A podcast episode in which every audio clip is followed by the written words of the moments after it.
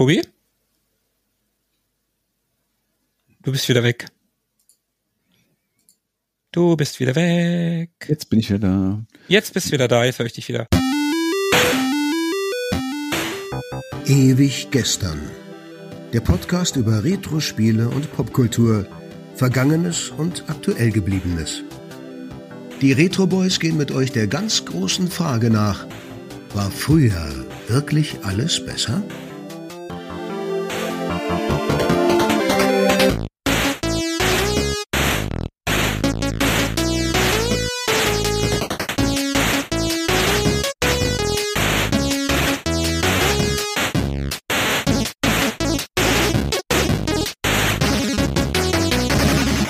Hi, hallo und herzlich willkommen. 14 Tage sind rum und es ist ewig gestern mit den Retro Boys. Ich bin Markus. Ich bin Tobi, hi.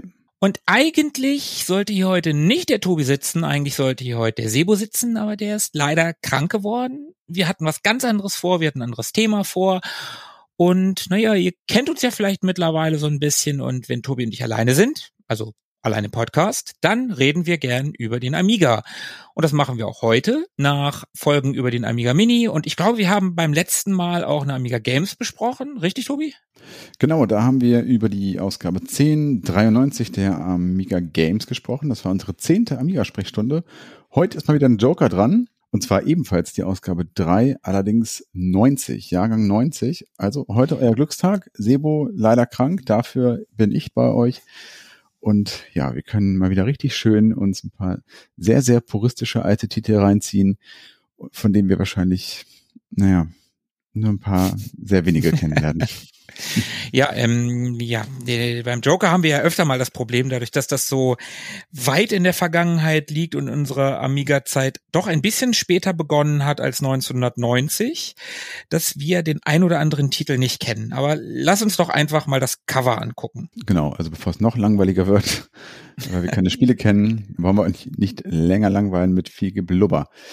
Das Cover, das sieht wie immer nach Amiga Joker aus, würde ich sagen. Ja, steht ja auch oben drüber, also kann man nicht, kann man nicht übersehen. Nee, auch so das Artwork, das darunter zu sehen ist, also die Illustration, das ist auch sehr, sehr Amiga Joker, finde ich. Findest du? Also zumindest mhm. die letzten beiden Ausgaben waren ja sehr Joker-lastig, also wirklich mit dem Joker drauf. Hier haben wir eine, ich würde mal sagen, eine Amazone, die auf irgendeinem Flugmonster reitet. Das hat so ein bisschen Heavy Metal Vibes, den Heavy Metal Film, den ersten von 1980, wer den kennt. Das geht in diese Richtung. Ja, die Ausgabe verspricht uns Bewertungssysteme jetzt noch genauer. Da bin ich mal gespannt. Noch genauer. Was aber auch noch Fakt ist, keiner ist aktueller. Steht nämlich auch fett oben drauf. Ja. Und da haben wir auch schon die ersten Spiele, die in dieser Ausgabe vorkommen werden. Da ist einmal das North Sea Inferno, auch bekannt als Persian Gulf Inferno. Also ich kenne es eher als Persian Gulf Inferno. Ja. Das Spiel Zombie oder Zombie Wild Streets, Supercars und Windwalker. Ja, exklusiv Interview mit Randy Linden plus erste Fotos von Dragon's Lair 2. Oh, Dragon's Lair, das begegnet uns irgendwie immer wieder. Ja, total. Dann haben wir da drunter den Fantasy Hammer, wieder Drachen, Dragon's Breath. Das begegnet uns auch des Öfteren in letzter Zeit. Das ist doch auch auf dem Amiga Mini drauf. Ja, also 1990 war das große Jahr der Drachen. Und dreimal zu gewinnen, Mini-TV, CD-Player, super Spielepaket, signierte Games, exklusive CDs, Videos und noch viel mehr. Also das hat sich wirklich gelohnt. Und zu guter Letzt abgecheckt, was taugen Lotto-Programme am Amiga? Hm.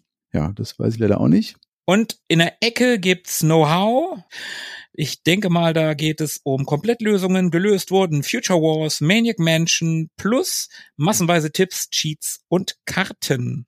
Übrigens, wer hier gerne mitblättern möchte, der geht auf die Seite cultmax.com und lädt sich den Amiga Joker 390 einfach aus dem Magazinbereich herunter. Ja, ein fettes Dankeschön an der Stelle nochmal an die Jungs vom Cultmax. Und ja, jetzt können wir auch endlich durchstarten. 6,50 Mark übrigens diese Ausgabe. Oh ja, das ist immer schön. Und los geht's. So, und da haben wir auch gleich eine fette Werbung von North Sea Inferno. Tatsächlich, du hast recht, besser bekannt als das Persian Gulf Inferno. Das ist wahrscheinlich den meisten geläufig. North Sea Inferno ist aber eigentlich identisch, sieht komplett genauso aus. Auch die Screenshots, die wir hier sehen. Ich weiß gar nicht so genau, wo der Unterschied ist, ehrlich gesagt. Ich habe das North Sea Inferno für ein C64 gehabt und hätte jetzt bis jetzt auch gesagt, dass vielleicht der Unterschied daran liegt, dass es auf dem C64 genau so hieß. Aber scheinbar ist es nicht so. Also es wird es auch auf dem Amiga gegeben haben. Ja, shame on me, dass ich nicht weiß, wo der Unterschied liegt. Ich kann auf jeden Fall mal auf Anhieb sagen, dass wenn ich bei Google North Sea Inferno eingebe, der Wikipedia-Artikel von Persian Gulf Inferno auftaucht. Beim C64-Wiki gibt's aber The North Sea Inferno. Ja, genau. Ich hätte jetzt auch gedacht, dass das einfach die Version gewesen ist, die da so gehießen hat. Aber was sollte die hier in einem Amiga-Magazin zu suchen haben? Naja, keine Ahnung. Ich mag das Spiel dennoch. Das wird hier direkt vom Hersteller zu irren Preisen angeboten. Auf dem Amiga kostet das Ganze 44,95, auf dem C64 29,95 und auf der Datasette 19,95. D-Mark wohlgemerkt, ne? Du umgehst es heute. Ja, das stimmt. Raffiniert von mir. Übrigens finde ich die Preise gar nicht so irre. Ich finde die eigentlich ganz gut. Also 45 Mark, mein Gott, ja. Würde ich ja. heute nehmen. Auf jeden Fall. Übrigens, Sebo ist heute nicht dabei, aber im Geiste schon, denn auch für den Atari ST für 44 Mark 95. Genau. Liebe Grüße, Sebo, und gute Besserung. Ja. Weiter geht's. Gern. Wir haben das Editorial, da begrüßt uns der Chefredakteur, der Michael. Lass uns mal weitergehen. Da haben wir das Inhaltsverzeichnis. Das spoilern wir uns nicht groß und gehen mal in den Mixer. Der Mixer, ja, so eine Gemischtwaren-Rubrik. Hier auf dieser ersten Seite der Kategorie Mixer gibt es eigentlich wenig zu, wenig zu erzählen. Ne? So ein paar längere Artikel. Es geht hier um Pictionary, was auch immer das ist. Das ist irgendein Brettspiel. Ja. Da oben sieht man ein Bild davon, daneben Wanted. Es geht auch um Radio und Hindhand, was auch immer. Und auf der nächsten Seite geht's um ein paar Spiele in kurz. Space mhm. Harrier 2, Castle Master, Xenomorph und zweimal Sport. Ja. Komm, lass uns mal weitergehen, dass man mal was ordentliches hat. Auf jeden Fall. Dann auf der nächsten Seite, die sich hier in wunderhübschem boah, Neon Magenta präsentiert, wird uns ein Teil der Redaktion vorgestellt. Die haben sich hier keck mit, mit, mit Knarren hingestellt, ne? Mhm. Ganz geil. Und da haben sich auch noch so witzige Namen gegeben, zum Beispiel Baller Uwe, Locken Ossi, Mad Max, Big Boss Mike, Zocker Gitti und Crazy Werner. Okay, okay, okay. Das nimmt so ein bisschen Bezug auf das auf dem Cover angekündigte neue Bewertungssystem. Mhm. Das äh, könnt ihr euch gerne durchlesen, wenn es euch interessiert. Wir machen es nämlich nicht und gehen lieber weiter.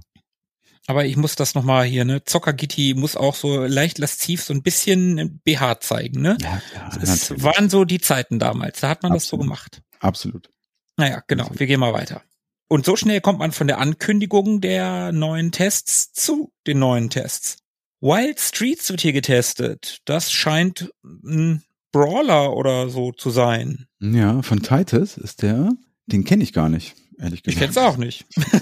Geht gut los. Das ist das erste Spiel in diesem Heft, das ich nicht kenne. Wow. Das ist auch das erste Spiel, was wir hier sehen. ja, also wirklich noch nie gehört. Sieht irgendwie ganz okay aus. Ja, ganz okay. Ja, ja, ja. Und ja, was hat es bekommen? 79 Prozent für Fortgeschrittene, wird hier gesagt. Na gut. Ja, und die einzelnen Prozentpunkte sind jetzt Grafik, Sound, Handhabung, Spielidee, Dauerspaß, Preis-Leistung und das Redaktionsurteil. Mhm. Ich weiß nicht mehr genau, was da jetzt dazugekommen oder weggefallen ist. Nee, ich auch nicht. Aber dafür könnte man sich vielleicht die knallpinke Seite davor durchlesen. Wir gehen einfach mal weiter. Okay. Was haben wir denn da? Full Metal Planet von Infogramm. Keine Ahnung, was es ist. Scheint irgendwie so eine Art Strategiespiel zu sein. Und eine Werbung. Und eine Werbung, ja. Also auch noch nie gehört. Aber es ist nur eine Werbung. Ich muss ja nicht jede Werbung kennen. Also ganz ehrlich. Ich glaube, mich zu erinnern, dass wir das in einer der letzten Amiga Joker schon mal irgendwie in der Vorschau oder auch Werbung hatten. Irgendwie sagt mir der Name was. Aber egal, ich ja. kenn's nicht. Lass mal weitergehen. Auf jeden Fall. Ah. Hier haben wir wieder einen Test.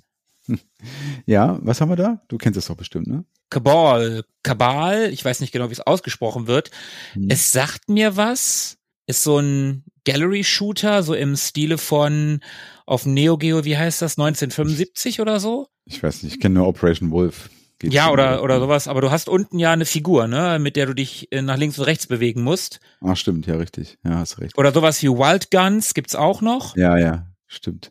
Sieht relativ lausig aus, ehrlich gesagt. Also ja, Könnte aber Spaß machen. Solche Dinger machen ja durchaus Spaß und müssen nicht die geilste Grafik haben, solange es gut funktioniert. Mhm. Hat ja immerhin auch 78 Prozent gekriegt. Ist ja nicht ganz schlecht. Ja, ist von Bomiko und Dauerspaß 88 Prozent. Okay, ne, habe ich nichts gesagt. Ja, hallo. Und Grafik 81. Na, vielleicht doch ganz okay. Mal gucken. Auf der nächsten Seite kann ich sagen, kenne ich. Und zwar geht's hier um Fighter Bomber, eine Flugsimulation. Fighter Bomber?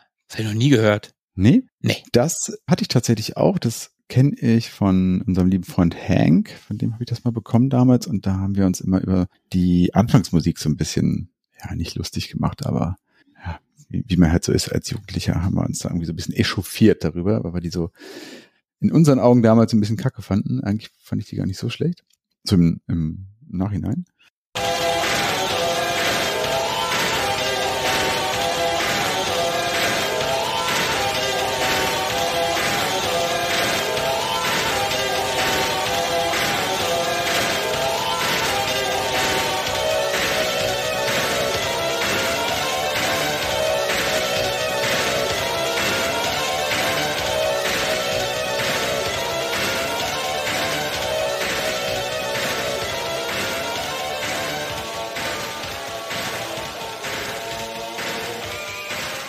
Aber das Spiel selber, keine Ahnung, ist einfach so eine mittelmäßige, vektorbasierte Flugsimulation. Hm. War damals bestimmt ganz okay, aber ja, aus heutiger Sicht wahrscheinlich nicht spielbar. Ja, haben wir ja schon öfter drüber gesprochen, über solche Flugsimulationen von damals. Aber ich hm. muss sagen, der erste Screenshot, der sieht richtig cool aus. Dieser ja, Pilot, wie der gepixelt ist, das sieht richtig cool aus. Ja, das stimmt. Das waren so diese Cutscenes oder Intro-Screens mhm. im Spiel. Wie gesagt, dann so sehr rudimentäre Vektor-Polygon-Grafik. Ist von äh, Activision und Vector Graphics. Hat auch nur 61 Prozent bekommen. Ja, das ist halt so genau solche Spiele, die, die Rechner waren damals einfach noch nicht reif für solche Spiele. Ja. Gehen wir weiter. Ja, sehr gerne. Die Zombies sind los. Zombie, Zombie, ja, kenne ich nicht. Ich äh, auch nicht. Ich wünschte, ich würde es kennen. Ich wünschte, ich könnte jetzt sagen, ah, cool, Zombie, aber nein, leider nicht. Hm. Naja. Aber guck mal, auf der nächsten Seite, das kennst du. Oh ja, Supercars, klar, das kenne ich. Auch wenn ich zugeben muss, dass ich den zweiten Teil erheblich öfter gespielt habe. Aber ja, Supercars, das habe ich auch vor gar nicht allzu langer Zeit auf dem Amiga Mini wieder gespielt. Und auch gar nicht mal so kurz. Also ich habe nicht nur reingeguckt, ich habe schon richtig gespielt und das hat wieder richtig Bock gebracht. Ja, finde ich auch. Ich mag diese, diese Top-Down-Sicht irgendwie ganz gerne. Hab mich auch direkt wieder, wieder eine Weile beschäftigt. Ja, ist ein tolles Spiel, auch mit den, mit den Waffen, die man da hat und wie man die Autos upgraden kann und so. Das macht schon echt Spaß. Das ist ein gutes Spiel. Ja. Hat hier auch immerhin 86 Prozent gekriegt, ne? Das ist mhm. ganz ordentlich. Zu Recht, auf jeden Fall. Ja. Dann auf der Seite 15, ach, da haben wir es schon wieder. North Sea Inferno. Ja, also das North Sea Inferno oder besser bekannt als Persian Gulf Inferno. Für mich ein Überklassiker auf Mamiga, war so eines mhm. meiner ersten Spiele, ist ja auch ein sehr, sehr altes Spiel. Ich mochte das immer ganz gerne. Ich weiß, ist ein bisschen schwierig und kontrovers irgendwie, aber Mai, irgendwie hat's Bock gemacht. Also ist jetzt grafisch auch nicht überragend, aber irgendwie okay. Und ich fand den Sound immer ganz cool, also die, die Soundeffekte von den Waffen mhm. und dieses Geschrei von den Terroristen und so.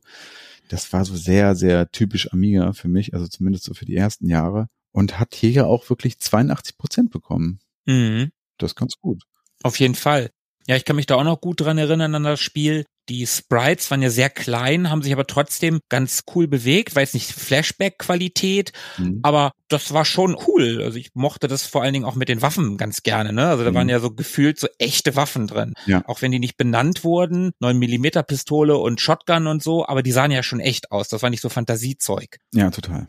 Und jeder hat ja auch wirklich seine Eigenarten. Also die gab es nicht einfach nur so. Tatsächlich mit der 9 Millimeter konnte man ja richtig schnell hintereinander schießen, mhm. wenn die auch nicht so eine wahnsinnige Durchschlagskraft gehabt hat. Die Shotgun natürlich, ja, ein Schuss und Ruhe, dafür halt deutlich langsamer durch das Nachladen. Mhm. Und die Uzi war natürlich, ja, die beste von allen. Ne? Super Durchschlagskraft, sehr, sehr schnell.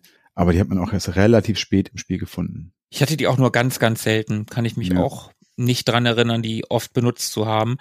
Aber was irgendwie hier ganz nett ist auf dieser Seite, man hat da unten vier Screenshots. Mhm. Und ich glaube, einer gehört nicht so richtig zu North Sea Inferno. Nee, oben links ist äh, mhm. was anderes. Ich weiß nicht genau was, aber. Das sieht irgendwie aus wie eine Nachmachung von Tepper oder so. Ja, genau, habe ich auch gerade gedacht. Ja, irgendwie hat sich da irgendwie jemand wohl vertan. Äh, und Ganz ich geil. gerade, dass der Screenshot unten rechts Ah, doch, das könnte hinkommen. Ah, doch. Das könnte, da habe ich auch schon drüber nachgedacht, aber doch, da liegt irgendwer auf, tot auf dem Boden und da hinten hat jemand eine Waffe in der Hand und ja, irgendwer ja. explodiert. Und im Vordergrund, das ist die Frau, die auf dem Cover auch zu sehen ist. Wahrscheinlich ist das die Game Over Szene oder so, die ich natürlich nie mhm. gesehen habe. Nee, ich auch nicht.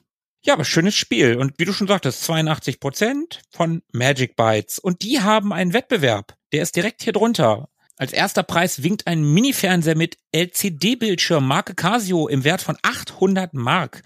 Zweiter bis vierter Preis je drei Magic Bytes Spiele nach Wahl. Und fünfter bis zehnter Preis je einmal North Sea Inferno für den Amiga. Für was denn auch sonst? Jawohl. Das Ganze geht an den Joker Verlag in Haar. Äh, erinnerst du dich übrigens noch an das Geschrei von den Terroristen? Ja! Ziemlich gut. Ich mache das jetzt hier nicht nach. Könnte politisch sehr unkorrekt sein heutzutage. Ja, ich habe nämlich mal gelesen, was denn dort eigentlich gerufen wird. Und anscheinend, so wenn ich mich recht erinnere, ist das wirklich nur Kauderwelsch. Das ist nichts, was es irgendwie zu übersetzen gibt. Ich glaube, das hast du auch schon mal in irgendeiner Folge erwähnt. Ja, kam mir auch gerade bekannt vor, mein, mein Hinweis. Persian Gulf Inferno auf jeden Fall mal reingucken, wer es noch nicht kennt. Überklassiker für den Amiga. Auf jeden Fall. Muss man aber sagen, es hat halt seine Jahre auf dem Buckel. Also ich weiß nicht, wie gut das heute noch spielbar ist und ultra schwer. Ich habe es neulich mal gespielt auf Mini tatsächlich mhm. und durch das sehr, sehr performante Abspeichern hat das gut funktioniert. Also okay. ich erinnere mich auch, Höllenqualen damals auf dem Amiga, weil man eben nicht speichern konnte. Es gab eine zeitliche Limitierung, es war bullenschwer und man hat sich dann so Karten auch gemalt, ne, auf Papier und sowas. Also ein wahnsinnig komplexes Labyrinth irgendwie. Das hat nicht so richtig Bock gemacht, aber jetzt so mit Speichern, alles cool. Ja, cool. Aber übrigens, weißt du, was ich mich frage? Hm? Bei diesem Wettbewerb, ne? Ja. Was würde wohl passieren, wenn wir jetzt eine Karte an den Joker Verlag schicken würden mit Magic Bytes Wettbewerb? Ob da noch ein LCD-Bildschirm von Casio im Wert von 800 Mark rumsteht? Wird wohl wahrscheinlich, ne? wahrscheinlich, schon. ne? Also es ist auch wahrscheinlich wieder diese Indie 3-artige Szene, wo dann dieser alte, bärtige, nicht Kreuzritter, aber in dem Fall, wer weiß, wer weiß. mindestens Redakteur dort in so einer Grotte sitzt und wartet, bis da endlich mal wieder so ein, so ein Brief eingeht. Ein Casio Kreuzritter, warum nicht? Und dann erhebt er sein Schwert und kippt nach hinten über. So, komm hier, genug. Schnell weiter. Ja. Und dort haben wir auf der nächsten Seite Overlander. Die Highway Killer sind los. Overlander kenne ich tatsächlich. Oh, ehrlich? Ja, Overlander kenne ich, wenn ich mich nicht ganz irre, vom C64. Das war so ein Autorennspiel. Also grafisch kann sein, dass das so aussah, weiß ich nicht mehr genau. Aber auf dem C64 fand ich es ganz cool. Okay. Nee, ich kenn's leider nicht.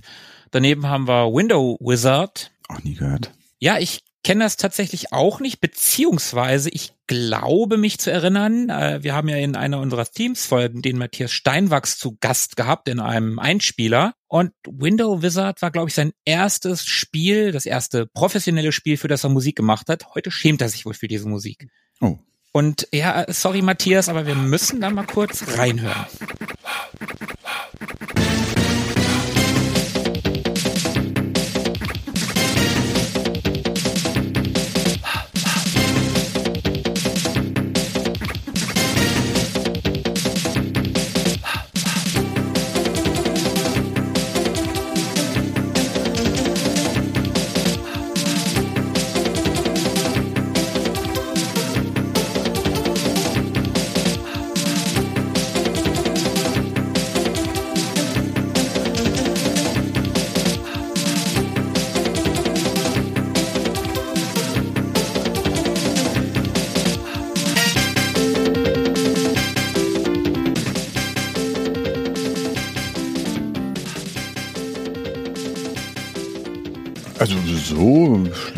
Gar nicht, lieber Matthias. Also ja. Also, ja, also ich, ich kann schon verstehen, wenn man seine späteren Arbeiten kennt, dass man das Ding hier nicht als seine Sternstunde bezeichnet, aber so super schlecht finde ich es jetzt auch nicht. Nee, das passt, glaube ich, schon so ganz gut. Ist sehr Amiga, klingt sehr mm, Amiga. Ja.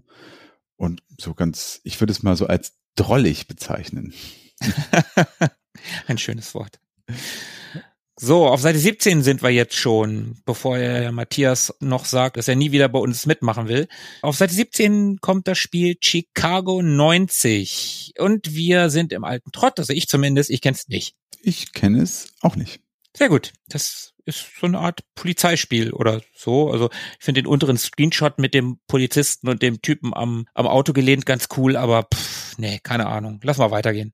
Ja. Da haben wir nämlich ein Gewinnspiel, nämlich das exklusive Ariola Soft Preisrätsel und hier Wow. kann man, was kann man hier gewinnen? Beverly Hills Cop kann man hier gewinnen. Für den ersten Platz gibt es zehn, in Klammern zehn mit Ausrufezeichen, absolute Superhit-Games. Und zwar It Came from the Desert, Stadt der Löwen, Lords of the Rising Sun, Day of the Viper, Turbo Outrun, Chambers of the Shaolin, Xenon 2, Supercars, Dragon's Breath und Pipe Mania. Und weil das immer noch nicht genug ist. Ja, ja, der erste Platz ist was für die ganz Gierigen.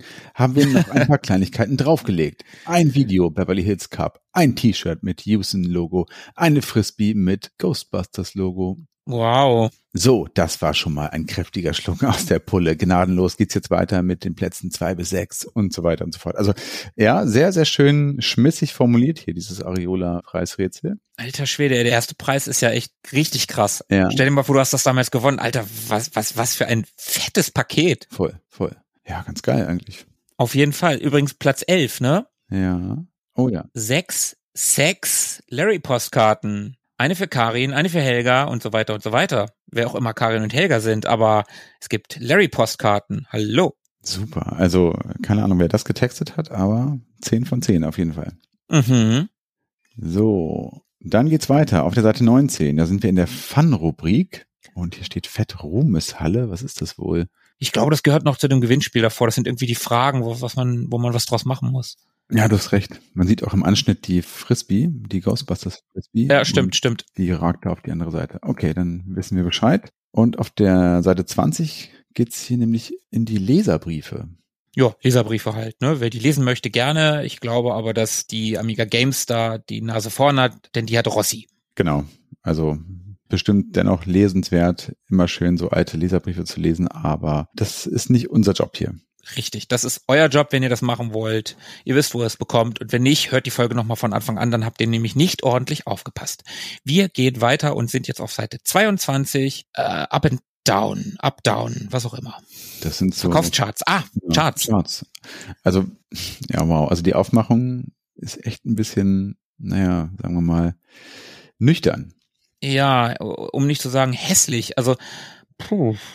Ja, also das, ich habe gar nicht so richtig erkannt, dass es schon wieder eine neue Rubrik sein soll, weil es so farblich auch gut in diese Leserbriefe noch irgendwie übergeht.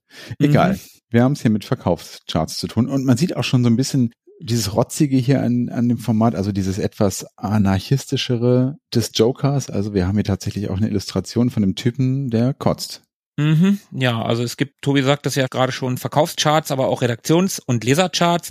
Und unten der Kotzerich steht halt oder beugt sich halt über einen Fünfer, einen Low-Fünfer-Kasten. Ja. Das sind scheinbar die schlechtesten Spiele aktuell oder zu dem Zeitpunkt halt. Das ist hier in dem Fall auf Platz eins Asterix, Operation Hinkelstein, Das ist das schlechteste Spiel. Mhm. Real Ghostbusters, Stellar Crusade, Planet of Lust und Snoopy, The Cool Computer Game. Mhm. Gut. Also ich glaube, ich kenne davon nur The Real Ghostbusters und ich habe keine echten Erinnerungen an das Spiel. Ich ehrlicherweise auch nicht. Aber damit ist nicht das Ghostbusters gemeint, ne? das wir vom Master System kennen und so. Nee, das ist ja nur Ghostbusters. The Real Ghostbusters war, glaube ich, so ein ISO-Action-Spiel, Ah, okay. wenn ich das richtig in Erinnerung habe, aber ganz sicher bin ich mir auch nicht mehr. Hm. Ja, Verkaufscharts, lass uns die doch mal ganz kurz durchgehen. Auf Platz 10 ist Populous. Oh ja, dann kommt It Came from the Desert. Auf Platz 8 Rings of Medusa. Auf Platz 7 SimCity. Kickoff auf der 6. 5 North and South. Sehr gut. Auf der 4 ist Kaiser. Draken auf Platz 3. Auf der 2 Starflight. Und Indiana Jones Adventure auf Platz 1. Indiana Jones Adventure. Ja, wollte ich gerade sagen, dass man das damals noch Indiana Jones Adventure nennen konnte, ohne dass man irgendwie Verwirrung stiften konnte. Ganz geil. Ja, irgendwie ganz niedlich. Gehen wir mal weiter Mhm, sehr gern. Auf die Seite 23. Oh, was haben wir denn hier? Othello. Othello Killer. Okay, okay. Othello Killer. Ich kenne Othello vom Game Boy, habe ich nie gehabt, aber ich weiß, dass es das dort gab. Das sieht mir sehr ähnlich aus. Ähnlich wie das, was ich da in Erinnerung habe, aber ich kenne es nicht. Nee, ich auch nicht. 51 Prozent nicht besprechenswert, würde ich sagen. Weiter. Ja. Auf der Seite 24. Eine Story, der Supertoaster. Eine ausgesprochen ernstzunehmende Satire. Okay. Das scheint eine Story, eine Kurzgeschichte zu sein. Eine Kurzgeschichte, ja. Das kommt für unsere Patreonen im Bereich Sebo liest. ja, genau. Sollte es den irgendwann mal geben. Ja, aber ganz, ganz lustig. Also man erkennt hier auch, dass der Amiga Joker irgendwie, also das ist noch so ein bisschen, die Konturen sind noch nicht so ganz scharf, was das Magazin sein möchte irgendwie. Ne? Also Mhm. hier gibt's wirklich so eine zweiseitige Kurzgeschichte so. Also es sieht irgendwie aus wie so eine, ja, sehr selbstgemacht, wie so eine Schülerzeitung irgendwie. Ne? Es sieht wirklich noch sehr, sehr hemdsärmlich aus alles. Das Layout und auch die Themen, das ist alles noch nicht so richtig, ja, noch nicht so zu Ende gedacht oder vielleicht wusste man auch noch gar nicht so richtig, wo man stehen will und wie man wahrgenommen werden möchte. Ja, finde ich ganz, ganz lustig auf jeden Fall. Hätte man in der Amiga Games zu der Zeit nicht gefunden, sowas. Also ich finde es gar nicht schlimm, dass hier eine Kurzgeschichte drin ist oder Nein, dass nein. die Leserbriefe so weit vorne sind. Also in der Amiga Games waren die halt immer sehr weit hinten, aber egal, Mhm. wo du die hinpackst. Aber die springen in den Themen so. Du hast ein paar Spiele, die besprochen werden, dann hast du plötzlich die Leserbriefe, dann hast du noch ein Gewinnspiel, dann hast du Mhm.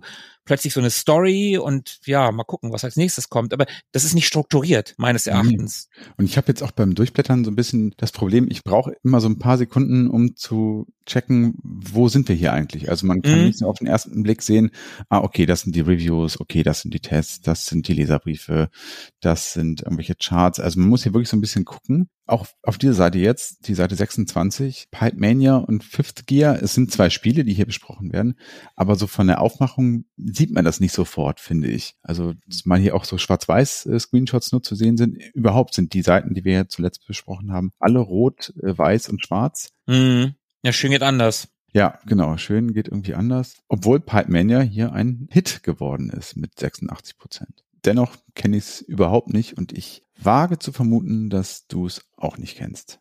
Ja, nee, ich kenn's auch nicht. Also solche Spiele kennt man ja irgendwie, dass man, dass man in Anspielung auf unsere Emanuel-Folge, Achtung, ein Rohr verlegen muss, hahaha, Mhm, und dann mhm, kommt mhm. da halt eine Flüssigkeit durch und man, man ist irgendwie unter Zeitdruck und man muss irgendwie von einem Eingang zu einem Ausgang kommen und Ja. dabei halt die Rohre weiter und dann hat man bestimmte Rohre, Kreuzungen, was auch immer. Ja. Solche Spiele von der Art her kennt man ja Snake, ne? So ein bisschen. Oder auch durchaus. Twix ist auch so ein Spiel, so ein Klassiker, auch auf dem Gameboy hatte ich das. Aber das hier, nee, kenne ich auch nicht. Aber 86 Prozent und ein Hit, ne, wie du gesagt Ja. hast. Nicht schlecht. Genau, manchmal braucht sie auch gar nicht so die Wahnsinnsgrafiken, um jemanden zu hooken. Das kann ja auch so wahnsinnig viel Spaß machen. Guck dir Tetris auf dem Gameboy an. Die Grafik Ja. ist sicherlich nicht Wahnsinn, aber das Spiel ist einfach genial. Ja, es ist tatsächlich so der Tetris-Effekt. Und bevor wir jetzt zugeben, dass wir das Spiel Fifth Gear nicht kennen, gehen wir lieber weiter, oder? Ja, würde ich auch sagen. Aber Pinball Magic kenne ich auch nicht. Oh no, ich auch nicht. Aber es sieht nicht so schlecht aus. Also die Screenshots sind Gott sei Dank auch sehr klein. Ja, aber also, wenn ich an Amiga denke und an Pinball, dann denke ich an Pinball Dreams oder Pinball Fantasies. Und das hier sieht im Gegensatz zu den benannten Spielen scheiße aus. ja, das stimmt. Auch wenn es einen Hit bekommen hat, aber gut, zu dem Zeitpunkt gab es Pinball Dreams noch nicht. Genau, das muss man ihm zugute halten, ne? Dem Pinball Magic. Ja, genau. Hat hier so einen kleinen Pionierbonus von Loricel übrigens. Mhm. So, weiter? Ja, ach guck mal, was wir hier haben. Sticks. Und von wem ist Sticks? Cyclops oder Psygnosis. Genau, haben wir neulich drüber gesprochen in unserer Psygnosis-Folge. Cyclops, wir erinnern uns, der Ableger von Psygnosis für arcadige Spiele. Ja, richtig. Witzig, dass hier beides angezeigt wird. Und ich habe oben, als ich die Schrift von Styx gesehen habe, sofort an Psygnosis denken müssen. Ja, das stimmt, da hast du recht. Da erkennt man auf jeden Fall die Handschrift von Roger Dean. Voll. Ja, wer mehr erfahren möchte, der hört mal in unsere Folge über Psygnosis rein. Wir reden da allerdings nicht über Strix. Das kennen wir nämlich selber nicht. Also ich zumindest und du, glaube ich, auch nicht. Nee, ich habe auch die ganze Zeit Styx gesagt, aber du hast recht, das heißt Strix. Ich habe das R einfach mal überlesen. Ja, ja. Also ich kenne es nicht. Nee, ich, ich auch nicht, ich auch nicht. Und wir würden es namentlich kennen, wenn wir es erwähnt hätten, aber die Folge lohnt sich trotzdem. Wo wir gerade bei Werbung sind. Ja. Auf der nächsten Seite haben wir endlich einen Computershop, nämlich den Computershop und Games World München Nürnberg. Versand oder im Laden erhältlich. So, was haben wir denn da? Alter Schwede, guck dir das mal bitte an. Alle reden davon. PC Engine, die Superkonsole aus Japan. Hm. PC Engine Super Graphics plus Battle Ace 749 Mark. Ei, ei, ei, alter Schwede. Krass. Boah, alle reden darüber. Das ist so krass. Ich meine, heutzutage, ich kenne die PC Engine beziehungsweise das Turbo Graphics oder Super Graphics. Ich kenne das ganze Zeug ja. Ich habe ja auch das, das Mini hier von dem, aber ich kann mich absolut null daran erinnern. Alle reden davon. Habe ich damals nicht mitgekriegt. Nee, also 1990 habe ich vor allem auch noch von anderen Dingen geredet, aber ich habe das auch nicht mitbekommen. Also PC Engine habe ich jetzt wirklich erst so im, im Erwachsenenalter, also Mhm. ja, seitdem ich mich irgendwie wieder für, für Retro-Games interessiere, zum ersten Mal davon gehört. Damals ist das komplett an mir vorbeigezogen. Ja, ja. Aber wer uns kennt und die Amiga-Sprechstunde, der weiß, dass wir bei diesen Verzeichnissen von Mail-Order-Games uns immer gerne eins rauspicken und im Verlaufe des Durchblätterns gerne die Preise vergleichen. Das machen wir auch heute. Ja, was nehmen wir denn heute? Ähm, Ähm, sag mal irgendwann Stopp. Wollen wir nicht, hier, guck mal, hier hinten gibt's R-Type. Wollen wir nicht das nehmen? Von mir aus auch das. Kostet 69 Mark. Na los, R-Type kennt man. Auf jeden Fall. Okay, 69 Mark. Bevor wir da weitergehen, guck dir mal bitte an, was die Sega Mega Drive Klamotten kosten. Konsole plus ein Spiel, 449 Mark. Mhm. So ein Spiel wie Altered Beast, 139 Mark. Mhm. Altered Beast war nicht mal ein gutes Spiel. Mhm, Nicht besonders, nee. Krass. Boah. Alle 139 außer Zoom, das kostet nur 119 und Joystick kenne ich nicht das Spiel. Haha. ja. Aber das ist doch noch bevor es das Mega Drive in Deutschland gab, oder? Das kam doch erst im November 90 in Europa. Ja. Jetzt auch PAL-Version, Anschluss an jeden Fernseher. Entweder haben sie es vorher bekommen, irgendwie, Mhm. damals war es ja noch der Wilde Westen, oder das ist irgendwie die US- oder Japano-Version, die sie irgendwie umgebaut haben oder so. Hm. Finde ich ganz schön krass. Die Preise sind wirklich krass. Ja, naja, der Computershop in München, der wusste schon, wie man das macht. Naja, wir bleiben bei R-Type mit 69 Mark. Genau, schauen wir mal, wo uns das wieder begegnet. Nächste Seite, die PD-Box haben wir wieder, also die Public Domain Box. Hier geht's um Public Domain Spiele, von denen wir na, vermutlich nicht zu weit aus dem Fenster lehnen, aber hm, nee, Hm. also ich kenne da nichts von. Das eine ist Schiffe versenken. Man kennt Schiffe versenken, aber das war's Ja, dann auch schon. Das Spiel kenne ich nicht. Dann gibt's hier noch Stone Age, das ist so ein, so ein Boulder Dash-Klon. Hm. Aber warum Stone Age spielen, wenn man Boulder Dash spielen kann? Naja, gehen wir weiter. Ja, würde ich auch sagen. Oh, da sind wir wieder im Szenebereich. Genau, da geht's wieder um Cracker-Gruppen und Demoszene und sowas. Finde ich eigentlich cool, dass es hier im Joker so eine dezidierte Rubrik dafür gab. Das gab es Mhm. in der Amiga Games zum Beispiel nicht. Ich weiß auch nicht, ob es die Rubrik auch in die weiteren Jahrgänge geschafft hat. Also das geht sicherlich noch ein bisschen weiter, aber ich kann mich so an die Rubrik in aktuelleren Ausgaben, so von 92 oder 93 auf dem Joker gar nicht so erinnern. Aber gut, ich war auch kein, kein Joker-Leser.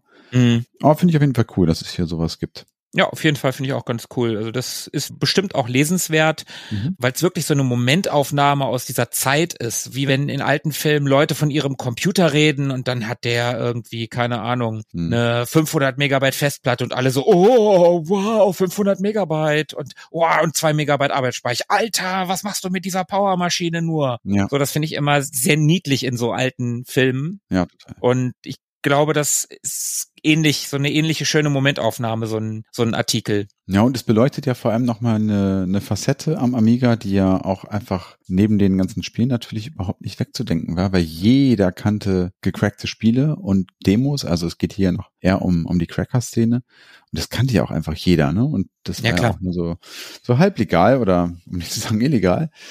Und ähm, das hier nochmal in einer, oder mit einer eigenen Rubrik zu würdigen, finde ich schon, finde ich schon ganz cool. Mhm. So, gehen wir weiter auf die Seite Nummer 33. Mhm. Da geht's um Driving Force. Ich kenne es nicht. Ich kenne es auch nicht. Okay, weiter geht's auf die Seite 34. Ich bin Unbedingt. gespannt. Ich bin sehr gespannt. Der ferne Osten ist so nah. Windwalker. Hm, Hm. Kenn ich nicht. Ich kenne es auch nicht. Aber auf der nächsten Seite geht's noch weiter mit Windwalker. Ja. Aber auch das hilft mir nicht weiter. Nee, mir auch nicht. Ich kenn's leider überhaupt nicht. Das sieht eigentlich ganz cool aus. Ja. Was ist denn das für ein Spiel? Spiel für Fortgeschrittene, bla bla bla. Prügelspiel oder so, ne? Nee, glaube ich nicht. Ist komplett mausgesteuert. Ein Spielstand kann jederzeit abgespeichert werden. Ein besonderes Lob für die liebevoll gestaltete englische Anleitung im Pergament-Look. Oha. Eieiei. Mhm. Das, ich habe keine Ahnung, was das für ein Spiel ist. Es sieht aber spannend aus. Irgendwie. Ich finde es ganz cool. Ja, stimmt. Sieht auf jeden Fall nett aus. Hier ist von liebevoller Gestaltung auch irgendwo die Rede. Also es sieht wirklich ganz nett aus. Die Maussteuerung kann ich mir hier nur sehr schwer vorstellen irgendwie. Hm. Aber gut, da haben wir neulich auch schon mal auch im Zusammenhang mit äh, Psychnosis drüber gesprochen. Diese Erstlingswerke, die man da komplett mit Maus spielen sollte. Das Ja. erinnert mich ein bisschen daran. Aber ich finde es ein bisschen merkwürdig, dass in diesem Testkasten überhaupt Mhm. kein Genre steht. So auf die Schnelle, ne, im, ja, im Introtext, da steht was von einem actionbetonten Rollenspiel. Immerhin. Ja, aber finde ich, finde ich auch ein bisschen schade, weil man auf den ersten Blick gar keinen Rückschluss hat irgendwie. Mhm. Ja Naja. gut, man, man sollte das Ding ja auch lesen. Wir blättern es jetzt ja einfach nur durch. Aber egal. Hier gibt's noch einen Nachschlag darunter. Das finde ich ganz geil. Da gibt's noch mal CDs, Hm. den Soundtrack von Future Wars zu gewinnen. Naja, das wäre doch was für dich gewesen. Auf jeden Fall. Das Spiel habe ich ja immer noch auf meiner Agenda. Das muss ich unbedingt noch mal nachholen. Das habe ich jetzt schon so oft gesagt. Allerdings haben sie hier, das finde ich ganz niedlich, unter der CD ist so ein, ja, ein, Ach so. Mhm. eigentlich sieht's aus wie ein Tape-Deck. Mhm. Ja. Gemalt, also wirklich so Buntstiftstil irgendwie. Und da ist so das Tape-Deck aufgeklappt und da wandern so die CDs rein. Das ist ja ganz, ganz niedlich irgendwie. Mhm. Äh, ja. Man, man wusste es doch damals nicht besser. Äh, Die Technik war doch so neu. Ja, das ist richtig. CDs, Kassetten, hey, wer weiß das schon so genau. Auf der nächsten Seite braucht man übrigens gar keinen Rückschluss auf irgendein Genre, denn das ist ziemlich für sich sprechend. Es geht um nackte Tatsachen, es geht um Deluxe, Strip Poker. Oh, und ein vernichtendes Urteil von 31 Prozent. Okay. Aber das kenne ich sogar. Ich kenne das auch. Ich kenne das auch. Ja, ich kenne vor allen Dingen genau, also ich kenne diesen Screenshot. Ja, okay, nee, daran kann ich mich nicht erinnern. Ich hätte das im Leben nicht mehr gewusst, Mhm. aber jetzt, wo ich das sehe, kenne ich das. Okay. Nee, also die junge Dame ist mir nicht geläufig. Das gleiche gilt übrigens für das Spiel darunter, das ist mir auch nicht geläufig. Das ist mir gar nicht geläufig. Blood Witch. Sieht irgendwie ganz nett aus. Also, was heißt nett? Interessant aus. So ein Dungeon Crawler irgendwie. So ein bisschen wie Eye of the Beholder, ne? Mhm, Ja, genau. Also, ja, warum nicht? Kann man sicherlich machen. Hat auch immerhin 67 Prozent bekommen. Ist von Imageworks. Ich kenne es aber auch leider nicht. Aber, oh Gott, oh Gott. Äh, ich muss, ich muss noch mal kurz auf Strip Poker zurückkommen. Naja, okay. Bitte, bitte. Ja, tob dich aus. Im Wertungskasten unter Spezialität steht, am Pokertisch sitzen nur zwei Mädchen. Zusatzdisketten mit weiteren Gegnerinnen müssen extra gekauft werden. Und jetzt kommt's. Falls Mutti ins Zimmer kommt, kann der Screen per Space-Taste blitzartig verdunkelt werden. Ah, Gott. Ja, das ist geil. Das hätte ich mir natürlich gewünscht damals. Also, die, die Mutti, die Alter Mutti-Taste. Mutti. Vor allem, ey, man weiß schon, wer das kauft, ne? Also, Na oder wer das hat. Nicht zwingend kauft, aber wer das hat. Mhm. Sehr gut. Aber selbst wenn du ganz schnell die Space-Taste drückst, wie erklärst du Mutti, dass du mit runtergelassener Hose vorm Außen-Amiga sitzt? Ja, wenn es warm gewesen ist im Sommer. Hm? Ja gut, okay. Also, naja. Wir diskutieren das an anderer Stelle weiter. Hört unsere 69. Folge, da könnt ihr mehr Schweinkram hören. Wir gehen mal weiter auf Seite 37, der Computer als Dichter. Und wir Oh sind ja. schon wieder in so einer ganz komischen, was, was soll das schon wieder? Tests und jetzt kommt schon wieder irgend so eine ganz merkwürdige Rubrik. Ich weiß es auch nicht. Über Computer und ihre Fähigkeiten gibt es bekanntlich die fantastischsten Gerüchte. Und je weniger Leute davon verstehen, umso wüster sind meist die angestellten Vermutungen. Punkt, Punkt, Punkt. Ja, Ja. keine Ahnung. Also ein, ein Essay über den Computer als Dichter mit so einer Illustration, die sieht ein bisschen aus wie, kennst du das Cover von, von Queen, von, Mhm. weißt du, die, dieser Roboter? Ja, genau, genau. Ähm, Hier News of the World oder so, ne? Ich weiß es nicht, bin nicht so Queen-sattelfest, aber ich kenne dieses Cover auf jeden Fall. Ich glaube, das ist News of the World. So grün mit so einem grauen Roboter. Ja, ja, genau, genau, das ist das. Ja, aber pff, wollen wir nicht weiter drüber reden, würde ich sagen. Nee, das lassen wir mal so stehen. Gehen lieber einmal kurz in die Kleinanzeigen. Oh, ja. Was haben wir denn da? Da gibt es Software, Verschiedenes und Kontakte. Komm, wir picken mal jeweils eins raus. Ah, Daneben gibt's noch mehr. Hardware und Software gibt's auch noch. Oh ja, die habe ich glatt übersehen. Also nochmal Software.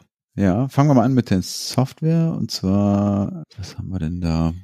Suche zuverlässigen Tauschpartner nur für PD, keine Raubkopien und keine PLK. Suche vor Mhm. allem Musikdisketten der PD-Serie Pudomix, aber auch viele andere. Na denn? Also Mhm. viele andere sind dann vielleicht doch auch Raubkopien, wenn man sich verständigt hat, dass man kein Polizist ist. Was meinst du? Hm, Vermutlich, ja. Ich hoffe, der Mhm. M, M. Geuting ist auch geil, dass man hier den Vornamen abkürzt und den Nachnamen ausschreibt. Heute würde man es umgekehrt machen. Mhm. Dem wünsche ich auf jeden Fall, dass er da Erfolg hatte. Dann gucken wir mal in die Rubrik Verschiedenes. Und zwar bietet sich hier ein Elektroniker an. Achtung, Hobby-Elektroniker. Stelle Leiterplatten aller Größen selbst professionell her. Ja, auch geil. Auch durchkontaktiert und doppelseitig. Würde mich auf Anfragen sehr freuen. Okay, na gut. Aber da, da sind noch mehr Sachen. Also ich meine hier äh, besonders schön finde ich auch, da verkauft jemand Sega Master Spiele. Mhm. Oh ja, Sega Master. Da hat's für System nicht mehr gereicht und Adventure-Lösungen selbst erspielt gegen kleinen Unkostenbeitrag. Oh, das ist geil. Die Leute wussten schon, wie sie sich nebenbei ein bisschen Kohle verdienen. Hey, hey, hey, guck mal, wer das ist. Schon wieder der M. Geuting. Das gibt's ja, Ja, nicht. genau. Der ist Ist ja er- umtriebig dabei hier. Aber echt. Liste gegen eine Mark Rückporto. Was denn wohl für eine Liste? Vielleicht für Raubkopien? Hm, Nein, nein, nein, nein. hm. Ich glaube, wir sind hier einer großen Verschwörung auf der Spur. Ach, guck mal da drüber. Wer da verkauft? das wird ja immer rätselhafter. Der Rätselknacker. Oder auch M. Geuting. Der verkauft nämlich auch neuwertige Bücher. Vor allem Jugendbücher bis 16 Jahre. Außerdem Amiga-Magazine, Powerplay, ASM. So, so. Naja, Gut dabei. auf jeden Fall. Ja, also es ist schon ganz schön, was du, was du hier so drin hast. Ja, super. Also diese Kleinanzeigen finde ich immer sehr, sehr schön. Kann man, kann man sich wirklich mal durchlesen. Ich erinnere mich da vor allem auch noch gut dran, dass ich selber früher in Zeitungen, in Tageszeitungen so nach Dingen geguckt habe. Ob das Spielzeug war oder mein Amiga habe ich, glaube ich, auch meinen ersten damals über so eine Kleinanzeige gefunden und gekauft. Das waren auf jeden Fall, ja, verrückte Zeiten. Und verrückt auch, wie sich das aus heutiger Zeit liest, so im Hinblick auf Datenschutz und so. Ne? Hier sind halt Namen, Adressen, Telefonnummern, alles abgedruckt. Das ist schon ziemlich wild, was hier los ist. Mhm. Ja. Ah, ja, kann man auf jeden Fall sich mal angucken. Oh, guck mal, nächste Seite, da haben wir wieder ein Spieleverzeichnis. Oh ja, sehr schön. Joysoft mit äh, Danger Mouse oben in der Ecke. Die kenne ich doch. Die haben wir schon öfter gehabt. Ja, und was hatten wir? Wir hatten? R-Type. R-Type. Unter R wahrscheinlich. Wahrscheinlich. Ich habe dann ganz mieses Gefühl. Mhm. Ja, Na toll, R-Type ist nicht dabei. ja, ausverkauft. Na gut. Kein R-Type. Hm. Es hilft alles nichts. Hätten wir doch mal Ports of Call Version 2.0 genommen. Die gab's bei dem anderen nämlich auch. Ja, Aber ich weiß den Preis nicht mehr. ich auch nicht. Mist. Na guck mal, die ganzen Demos gibt's für 5,50. Ach komm, geh mal weiter. Ja, lass mal weitergehen. Oh, die, wie sagt man, das Alleinstellungsmerkmal des Joker? Ja, die waren sehr vogue schon damals. Hallo Mädels, die Girls-Rubrik. Und wie cool sie hier auch dieses Weiblichkeitssymbol mit der Faust kombiniert haben. Mm, das ist geil. Das, das könnte wirklich so ab Spice Girls Girl Power sein, ist aber irgendwie Mhm. noch mal fünf, sechs Jahre vorher. Hammer. Ja. Und hätten sie es doch einfach ein bisschen heller gemacht, dann könnte man sogar lesen, was in dem Artikel steht. Ja, man kann es auch so lesen, aber es ist schon, du hast schon recht, die hätten es ein bisschen heller machen können. Ja, schon auch ganz schön wild. Ja, die Mädels-Rubrik. Tatsächlich, du hast es ja gerade gesagt, ein Alleinstellungsmerkmal, Mhm. das sich nur an die Damen, die spielenden Damen gerichtet hat. Nach wie vor eine schöne Idee. Ja, und jetzt kommen wir auf Seite 42 und da haben wir ein Joker-Hit, nämlich das Spiel Dragon's Breath. Und das ist auch auf dem A500 Mini. Ja, schon wieder Drachen. 1990, das Jahr des Drachen. Ich hab's ehrlich gesagt nicht gespielt. Ich habe mir die zwar alle mal angeschaut auf dem Mini, aber bin dann nicht weiter hängen geblieben. Ich muss auch sagen, hier auf den Screenshot sieht's ein bisschen geiler aus, als ich es auf dem Mini in Erinnerung habe. Ja, dann bist du mir auf jeden Fall voraus. Ich habe es nämlich nicht mal angespielt. Aber hier oben der Amiga Joker meint, Dragon's Breath ist ein echter Geniestreich, überzeugend in jeder Beziehung. Hat insgesamt 87 Prozent. Und wie gesagt, ein Hit. Vielleicht mal, ich will jetzt nicht Ehrenrunde sagen, das habe ich schon zu oft gesagt, aber äh, vielleicht tatsächlich mal ein etwas ernsteres reinspielen. Ja, auf jeden Fall. Also Ehrenrunde bin ich mir auch unsicher, aber die 87 Prozent hier, die verleiten mich da schon zu ein bisschen, das mir nochmal anzuschauen. Und ich meine, wenn es auf dem Mini gelandet ist, dann kann es ja vielleicht auch nicht so schlecht sein. Ja, eben. Und hey, überzeugend in jeder Beziehung. Hallo. In jeder. Mhm. Nun gut, bis dahin gehen wir weiter auf die Seite Nummer 44. Gold of the Americas. Das klingt irgendwie falsch, aber das steht hier tatsächlich. Gold of the Americas. Ja, das steht da auch zweimal. Im Wertungskasten steht es auch nochmal. Also scheint es kein Schreibfehler zu sein oder es ist einer, den sie durchgezogen haben. Ja. Ich kenne es aber nicht. Ich kenne es auch nicht, aber es geht ja anscheinend auch um beide amerikanische Kontinente, wie man hier auf dieser kleinen Map sehen kann. Mhm, stimmt. Also wird das schon stimmen, was da steht. Es kommt mir irgendwie bekannt vor, als hätten wir da schon mal drüber gesprochen. Mm, mir kommt es gar nicht bekannt vor. Also nicht mal so irgendwie, ja, kenne ich vom Namen oder wirklich null, keine Ahnung. Vielleicht ist nee. es uns in irgendeiner anderen Heftausgabe mal über den Weg gelaufen. Nun gut, ich kenne es aber auch nicht. Ein Strategiespiel scheint mir. Mhm. 69 Prozent. Ja. Ja. Gehen wir weiter. Ja, gern. So, jetzt kommt eine sehr unübersichtliche äh, irgend so ein Bestell, aber auch Service-Laden, Computerprogramm-Service Frank Heidack in Köln. Und da gibt es Anleitungen, Komplettlösungen, Pläne zu kaufen. Hm. Aber auch Top Ten sind hier abgedruckt. Indiana Jones von Lucasfilm mit K. äh, und diverse Spiele, Zubehör und so ein Kram. Ist aber alles ein bisschen unübersichtlich und sehr klein. Ja, da tun einem fast die Augen weh. Wollen wir einfach schnell und unauffällig weitergehen? Ja, ich sehe auch R-Type nicht. Ich glaube, wir haben echt wirklich das falsche Spiel ausgesucht. Egal, schnell weiter. Okay. Dann landen wir in der Rubrik Know-how. Und da, ui, da gibt's eine Komplettlösung von Maniac Mansion. Und die ist gar nicht mal so lang. Ich wollte gerade sagen, ob die mal wirklich komplett ist. Also, das sind ja nicht mal anderthalb Seiten. Ja, also scheint ein schneller Walkthrough zu sein. Ja, und dann kommen so diverse Einzeltipps, ne? So mhm. hier für, was ist denn das hier alles? Obwohl, das ist ja gar kein Tipp. Hilfe, wer kennt ein Cheat zu Xenon 2? Äh, was? Okay. Ich bin ein bisschen verwirrt hier gerade. Auf der nächsten Seite geht's noch weiter. Da gibt's ein Code, den wir als Service mal anbringen können, ja. nämlich zu Dogs of War. Und um hier unendlich viele Leben zu ergattern, muss man an beliebiger Stelle Timbo, groß T-I-M-B-O, eingeben und dann F5 drücken. Ein Service der Retro Boys. Service. Wir brauchen übrigens echt dringend nochmal einen Jingle, ne?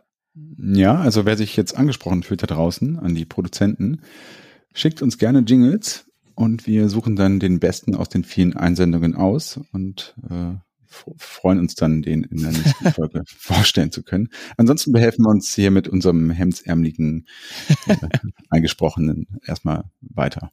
Ja, genau so machen wir es. Okay, dann gehen wir weiter. Jawohl. Ja, das geht hier noch ein bisschen weiter, ne, mit den, mit den Cheats und äh, Hilfestellungen, paar Codes, paar Passwörter für irgendwas. Mhm. Und dann kommen wir auf Seite 51 wieder zu einem Test. Es bleibt irgendwie konfus, dieses Heft, also sehr durcheinander, nämlich Snoopy, The Cool Computer Game. Und das war doch vorhin in diesen, in dieser Low Five, oder? Genau. Wer jetzt gut aufgepasst hat, der kann sich daran erinnern, dass das sogar ganz unten stand, glaube ich, in der Box. Mhm. Also das schlechteste Spiel, was dort genannt wurde. Und dabei sieht es gar nicht so schlecht aus. Also die Screenshots hier, die sehen ja wirklich ziemlich gut aus, so wie die Comic-Serie halt. Auf jeden Fall. Ich finde das auch richtig gut. Also ich guck auf Apple TV Plus, da gibt's die Snoopy Show und die gucke ich sehr gerne tatsächlich. Äh, mhm. Ich mag die Peanuts total gerne. Und ich sehe da, also klar, der Fernseher und so, das sieht schon ein bisschen anders aus, aber die Figuren, das sind genau die Peanuts. Ja, das Problem hier ist auch anscheinend nicht die Grafik, die hat nämlich immerhin 78 Prozent bekommen, sondern die Spielidee mit gerade mal 8 Prozent. Mhm.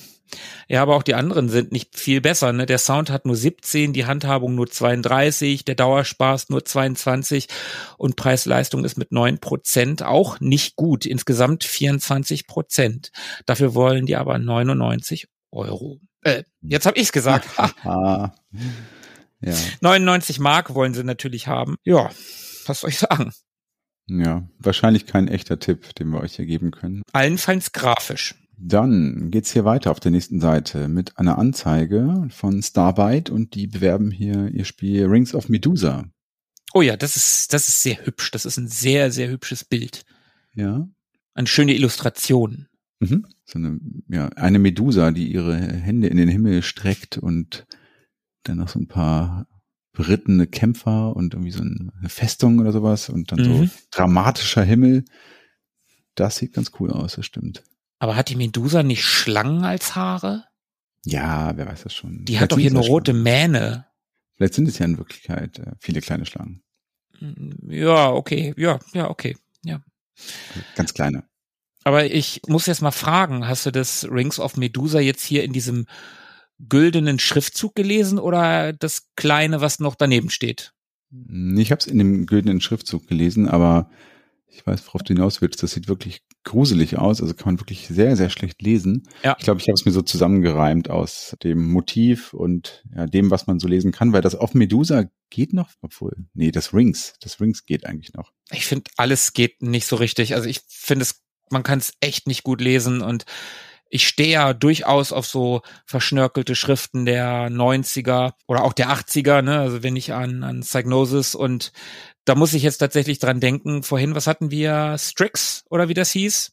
Ja, Strix. da war die Schrift ja erheblich besser als hier. Also das sah cool aus, aber das hier sieht einfach so und hier noch eine Kante und da noch eine Kante. Wir machen es Mhm. so unleserlich, wie es geht. Erinnert mich an nicht ganz so krass, aber geht in so eine Richtung von so Black Metal Bands. Hm, so Tribal, so ein bisschen, ne? Ja, oder ganz schlechtes Graffiti. Ja. Das ist auf jeden Fall nicht von Roger Dean, wenn wir bei Psygnosis bleiben. Da ist wohl von auszugehen, dass das nicht von dem ist. Der Stil ist ein anderer. Die Illu ist geil, aber der Schriftzug ist nicht cool. Dann will ich auch keine Austern. äh, ich meine, lass uns weitergehen. Ja, sehr gerne. Full Metal Planete? Ja, ich glaube, weil es ist ja ein französisches Spiel. Ah ja, Infogramm. Also Full Metal Planet. Ihr wisst ja, ich bin Native äh, French Speaker. ja, aber das E da hinten dran, das sieht schon sehr französisch aus. Das stimmt allerdings. Also auch hier muss ich leider sagen, kenne ich nicht. Mm, mm, ich auch nicht. Scheint irgendein Strategiespiel zu sein. Erinnert mich ein ganz bisschen an sowas wie Battle Isle, so mit Hexfeldern. Auch Ja. wenn keine Hexfelder angezeigt werden, aber irgendwie erinnert es mich daran, ist aber auch alles schwarz-weiß und wir kennen es nicht. Komm, lass mal weitergehen. Gehen wir doch lieber in die Rubrik Comic. Oh, okay. The Unbelievable Amiga Joker in High Noon. Und hier ist so ein kleiner Comic-Strip abgedruckt in schwarz-weiß. So ein bisschen Lucky Luke-mäßig irgendwie. Ich wollte tatsächlich auch gerade sagen, das erinnert mich extrem an Lucky Luke. Der Joker hat da ja oben auch diese, diese Schmalztolle, die Lucky Luke hat, die aus seinem Hut rausguckt. ja. Ach, ich find's ganz nett. Ja, ja, ja, es sieht auf jeden Fall ganz nett aus.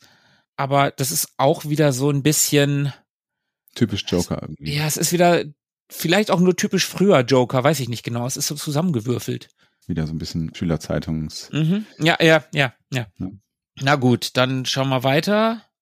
Wir sind auf der Seite 56 und haben Footballer of the Year 2.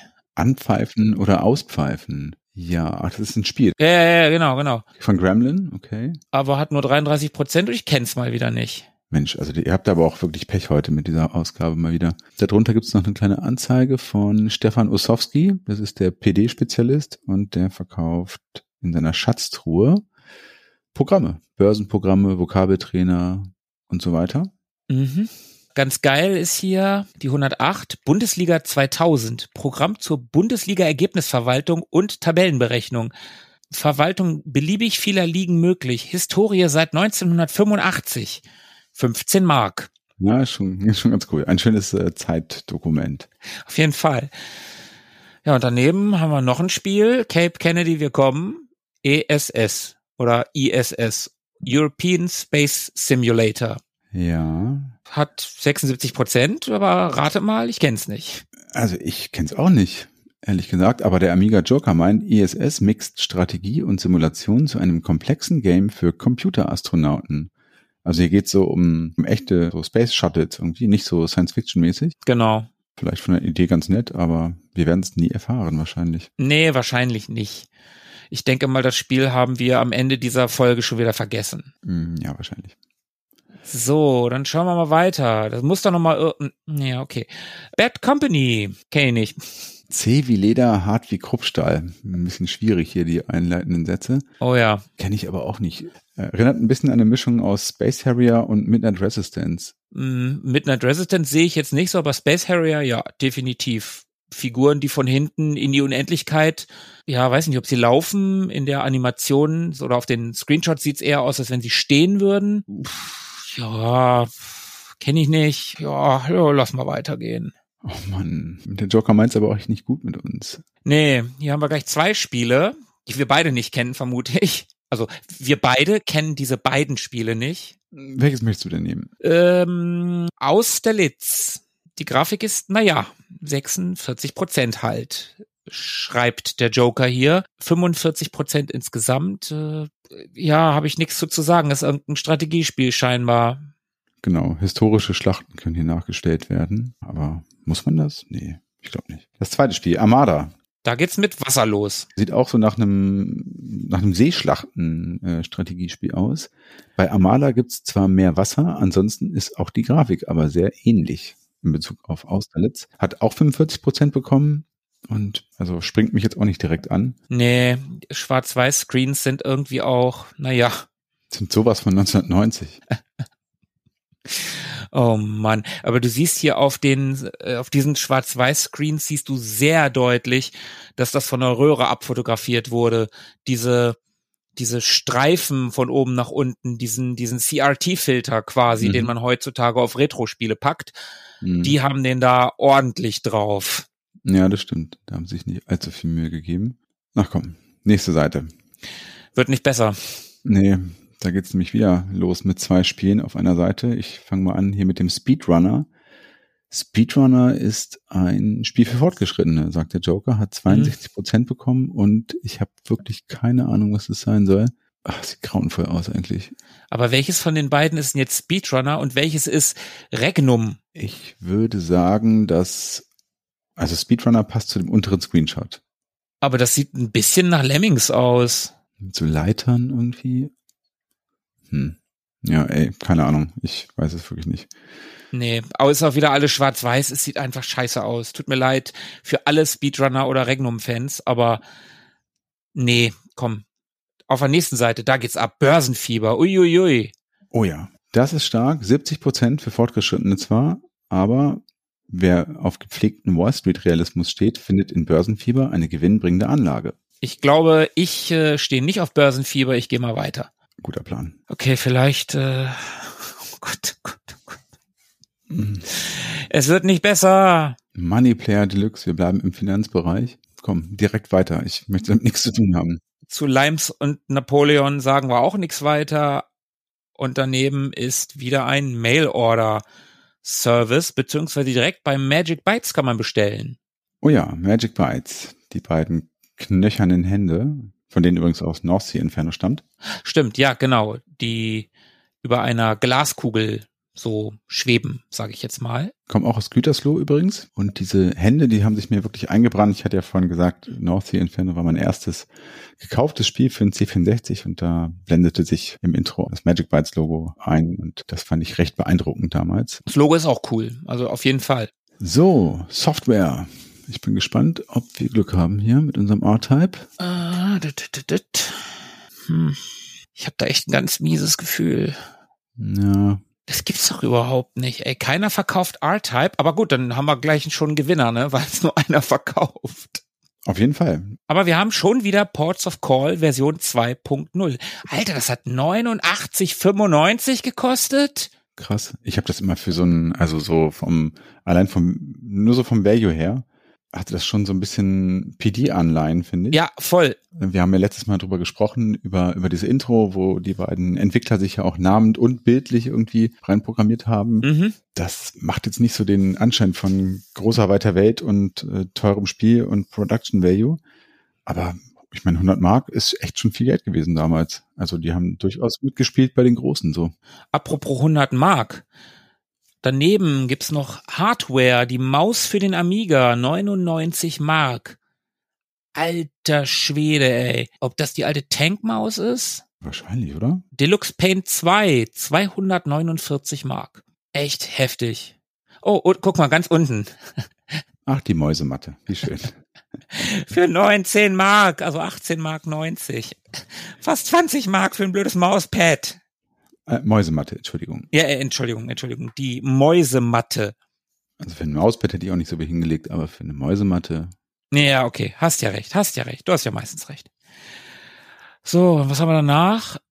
So, jetzt wird's richtig interessant. Der Lotto, Amiga und PD Alternativen User Club. Was soll das Ja. sein? Lotto, äh, Amiga, also Lottozahlen auf dem Amiga? Wirklich? Allwöchentlich dasselbe Spiel. Jeden Samstagabend sitzt die halbe Nation vor der Glotze und starrt auf 49 kleine Kügelchen. Kein Wunder, dass sich auch die Softwareproduzenten des Themas angenommen haben und verschiedene Programme präsentieren, mit denen man dem Glück angeblich ein bisschen nachhelfen kann. Ja, der Tipp zum Lottospiel 6 aus 49. Vergleicht Erziehung mit einem Tipp, Berechnung der Trefferhäufigkeit, Berechnung der Trefferwiederholung. Ey, das Ganze hat 49 Mark gekostet. Also haben das Leute wirklich gekauft? Ich würde total gerne wissen, hat das irgendwer gekauft? Und wenn es jemand gekauft hat, hat das geholfen? Hat mal Mhm. irgendwer was gewonnen? Berichtet uns von eurem Reichtum. Ja, liebe Hörer, liebe Hörer, ihr könnt uns auch sponsern übrigens. Oh Mann, lassen wir bitte ganz schnell weitergehen. Oh, hier gibt's wieder Speichererweiterung zu kaufen. Preissenkung, 175 D-Mark. Für 512 Kilobyte. Genau, ja. oh Mann, externes Amiga-Laufwerk, 229 Mark von NEC. Oh, krass. Okay. Und darunter haben wir noch zwei DD No-Name-Discs, also Disketten, 3,5 Zoll. Ab 50 Stück eine Mark 56. Ab 100 Stück sogar, aufgepasst, eine Mark 48. Ja, das geht noch günstiger. Wenn du 200 oder 300 Stück nimmst, dann gehst du sogar auf 1,46 oder 1,45. Also wenn du 100 mehr nimmst, sparst du ein Pfennig pro Diskette. Da kann man ja reich werden. Darunter sind die Markendisketten, da kosten 10 Stück 32 Mark 50 und 100 Stück 299 Mark. 299 Mark für 100 Disketten. Alter Geldverwalter. Ist das unglaublich. Früher war doch nicht alles besser, oder? Also zumindest nicht die Speichermedien. Hei, hei, hei, Obwohl hei, so eine schöne Diskette, ach ja. Kannst du noch kaufen, habe ich neulich tatsächlich irgendwo gesehen. So ein Zehnerpack. Ja, man sieht die tatsächlich auch manchmal, also jetzt habe ich länger nicht drauf geachtet, aber bis vor ein paar Jahren habe ich die manchmal noch so an, an der Kasse im Supermarkt gesehen, also in größeren Supermärkten, neben so VHS-Tapes tatsächlich. Ja, genau, genau. Ich weiß auch nicht mehr, wo ich die gesehen habe, aber ich habe neulich tatsächlich irgendwo einen Zehnerpack Disketten gesehen und habe so gedacht, ach, wie nett. Ja. Ach, wie nett. Komm, weiter geht's. Ja, nett ist nämlich auch das nächste Bild. Wir kommen nämlich zu einem deiner Lieblingsthemen, nämlich dem Abo. Oh ja, die äh, Anzeige hatten wir schon mal. Da hatten wir das Motiv aus dem Film Planet der Affen, wo die beiden Gorillas den, Charlton Heston. der da an einen Baum gefesselt ist und die beiden Gorillas tragen ihn äh, weg und das Ganze ist überschrieben mit der Zeile und schon wieder ein neuer Abonnent. Das finde ich sehr, sehr witzig. Auf verschiedenen Ebenen. Zu einem, dass sich der Joker einfach hier so einem Filmmotiv bedient. Mhm. Finde ich geil. Total anarcho irgendwie. Ich kann mir nicht vorstellen, dass sie da irgendwie nachgefragt haben. Nee, das glaube ich auch nicht. Und auch, ich meine, wir sind im Jahr 1990. Der Film ist von 69 oder so. Ja, irgendwie, irgendwann aus den 60ern auf jeden Fall. Und das ist ja auch schon echt eine Weile her, ne? Also da muss ein Planet der Affen-Liebhaber und Filmkonnoisseur am Werke gewesen sein. Finde ich sehr, sehr gut. So, ah, Gott sei Dank wieder Tests auf der nächsten Seite. Auch welche, die wir kennen. So, ich blätter auch mal um. Oliver und Company. Oliver ist nicht ein Disney-Film. Das ist ein Zeichentrickfilm auf jeden Fall, aber ich weiß ehrlich gesagt nicht. Ich verwechsel das immer mit Charlie, alle Hunde kommen in den Himmel. Einer davon ist Disney und der andere nicht. Na, hier steht's. Also es hat durchaus irgendwas mit Disney zu tun, hat aber auch nur 33 Prozent bekommen. Aber Grafik wieder 80, ne? Das, der Screenshot, das sieht schon ganz cool aus. Ja, ist wie bei Snoopy eben so ein bisschen. Ja, aber pff, ich kenn's halt mal wieder nicht. Nee, ich auch nicht. Da hilft auch die schöne Grafik nix. Nee. Und das darunter kenne ich auch nicht. Conqueror. Was, du kennst Conqueror nicht? Du auch nicht, hör doch auf. Ja, okay. Komm, weiter. Ja, lass mal weitergehen. Oh, cool. Cluedo, Master Detective. Das finde ich cool. Das finde ich richtig cool. Das ist, äh, Cluedo kennt man ja, als, also ich kenne das Spiel jetzt nicht, also das Amiga-Spiel, aber natürlich kennt man das Brettspiel. Und so eine Brettspielumsetzung, ja, warum nicht, ne? Das finde ich geil. Hatten wir das nicht letztens mal in einer Anzeige, in einem anderen Heft? Äh, Oder bin in ich einer mir nicht Vorschau oder so? sicher. Weiß ich nicht mehr, um ehrlich zu sein. Ja, doch, Vorschau könnte sein. Eine Anzeige weiß ich nicht mehr, aber, aber Hm. eine Vorschau? Mit so einem Wohnzimmer und einem Sessel irgendwie? Ja, ja, nicht ja, ja, stimmt, stimmt. An das, an das Bild erinnere ich mich jetzt, wo du es sagst. Das finde ich ganz gut. 71 Prozent hat es immerhin gekriegt. Mhm. Ich habe leider Cluedo nie gespielt als äh, Brettspiel. Ich habe das jetzt nicht oft gespielt, aber das macht schon Spaß. Das ist schon gut. Ja, ist auch ein Klassiker, ne? Das gibt's Ja. auch immer noch zu kaufen. So. Ja, ja. Mittlerweile halt auch so mit modernen Elementen drin, irgendwie wie immer halt mit Apps oder was weiß ich was, aber kannst auch Mhm. ganz klassisch noch spielen. Das ist ein gutes Spiel, doch. Also das kann ich mir auch gut auf dem Amiga vorstellen. Dann kannst du es halt auch alleine spielen oder halt. Ich habe ja auch super gern Monopoly auf dem Amiga gespielt damals. Ja, Ähm, ja.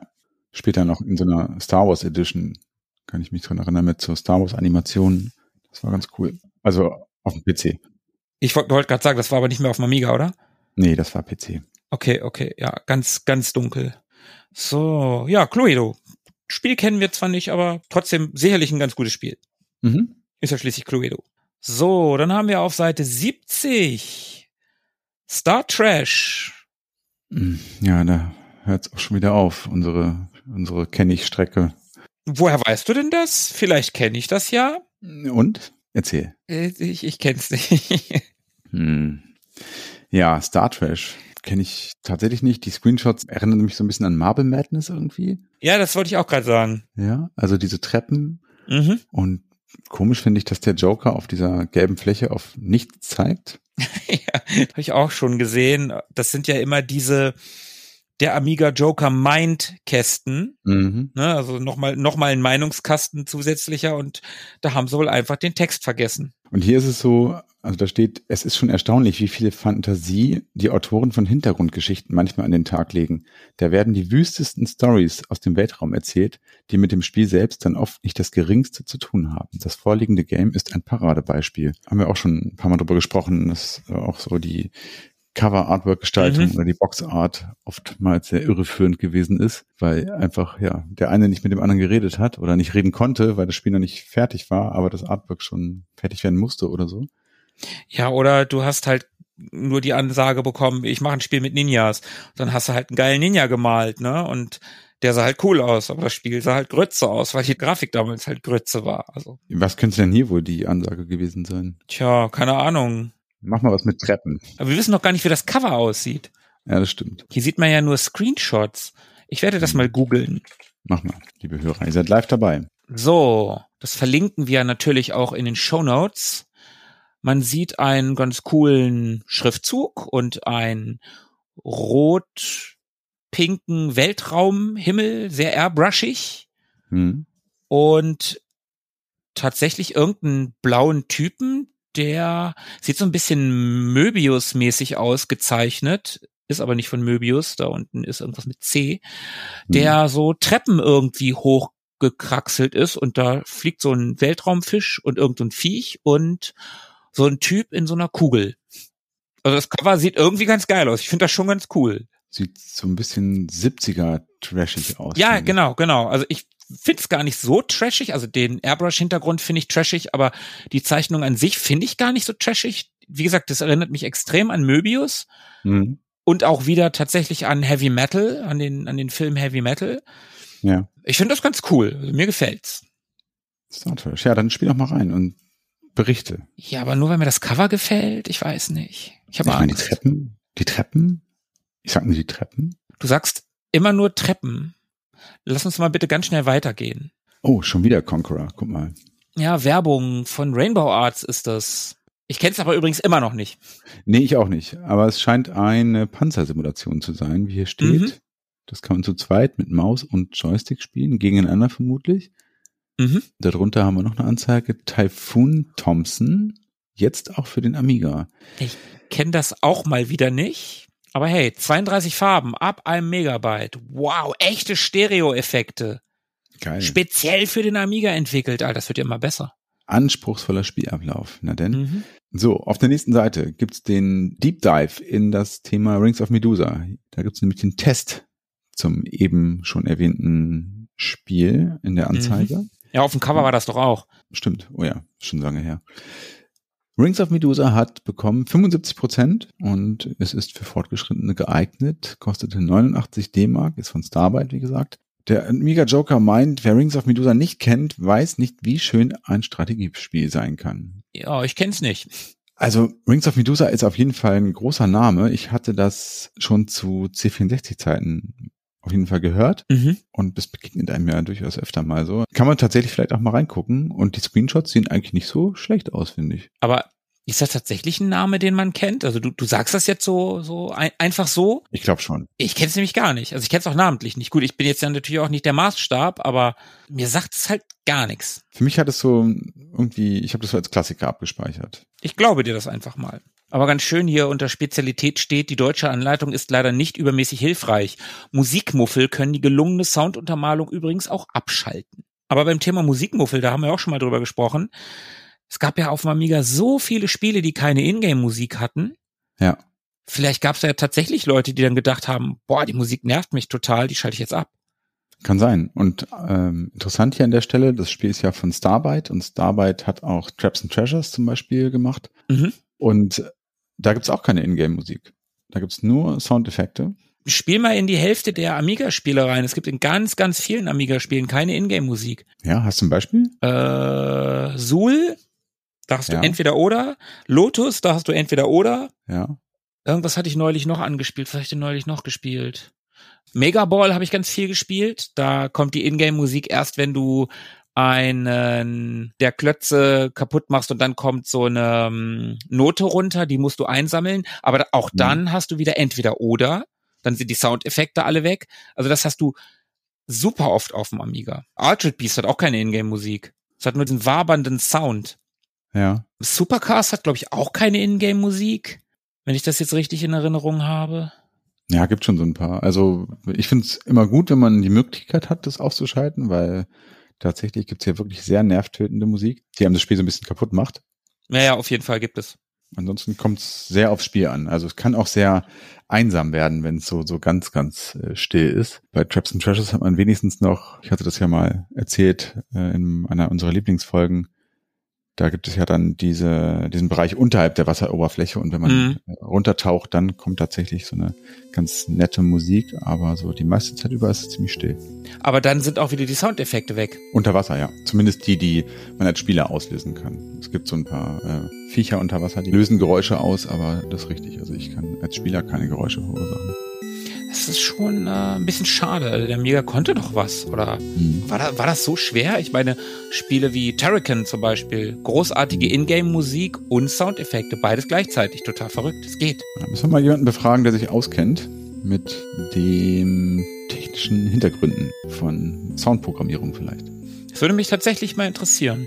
Oder wenn es jemanden draußen gibt bei euch, ihr lieben Hörer, dann könnt ihr uns auch das gern wissen lassen. Genau. Seite 73. Oh, müssen wir einmal den Kopf ein bisschen drehen, ne?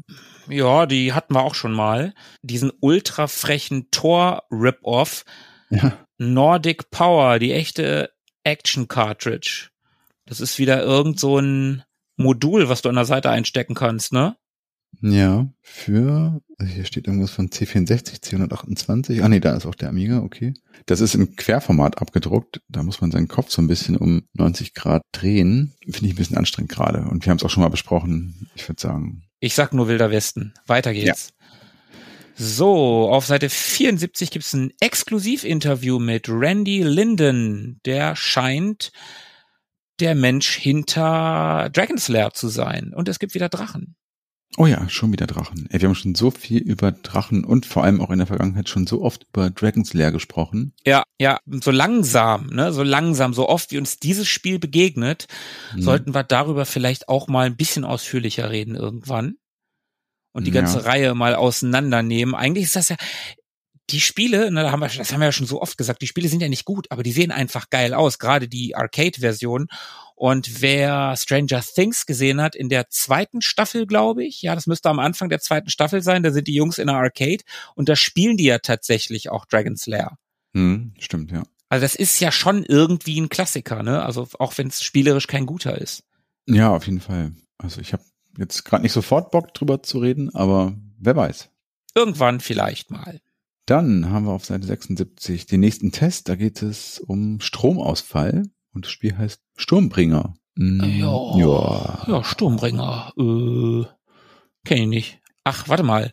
Ich glaube, das ist ein Rollenspiel wieder. Das ist kein, wir sind jetzt oh ja. nicht mehr im, im Computerspielebereich, ja, sondern das ist ein Fantasy-Rollenspiel, Sturmbringer. Ja, gut erkannt. Ja, ich kenne es aber tatsächlich gar nicht. Ich bin ja nun passionierter Rollenspieler und habe damals auch echt viel gespielt und auch relativ viel bekannt, aber auch das, was daneben noch ist, Illuminati, die kenne ich beide nicht. Hm. Aber ich finde das Cover von Sturmbringer relativ geil. Das sieht ganz cool aus. Ja, ist irgendwie so eine Schattenkriegerin oder irgendwie sowas. Mit Drachen mhm. natürlich.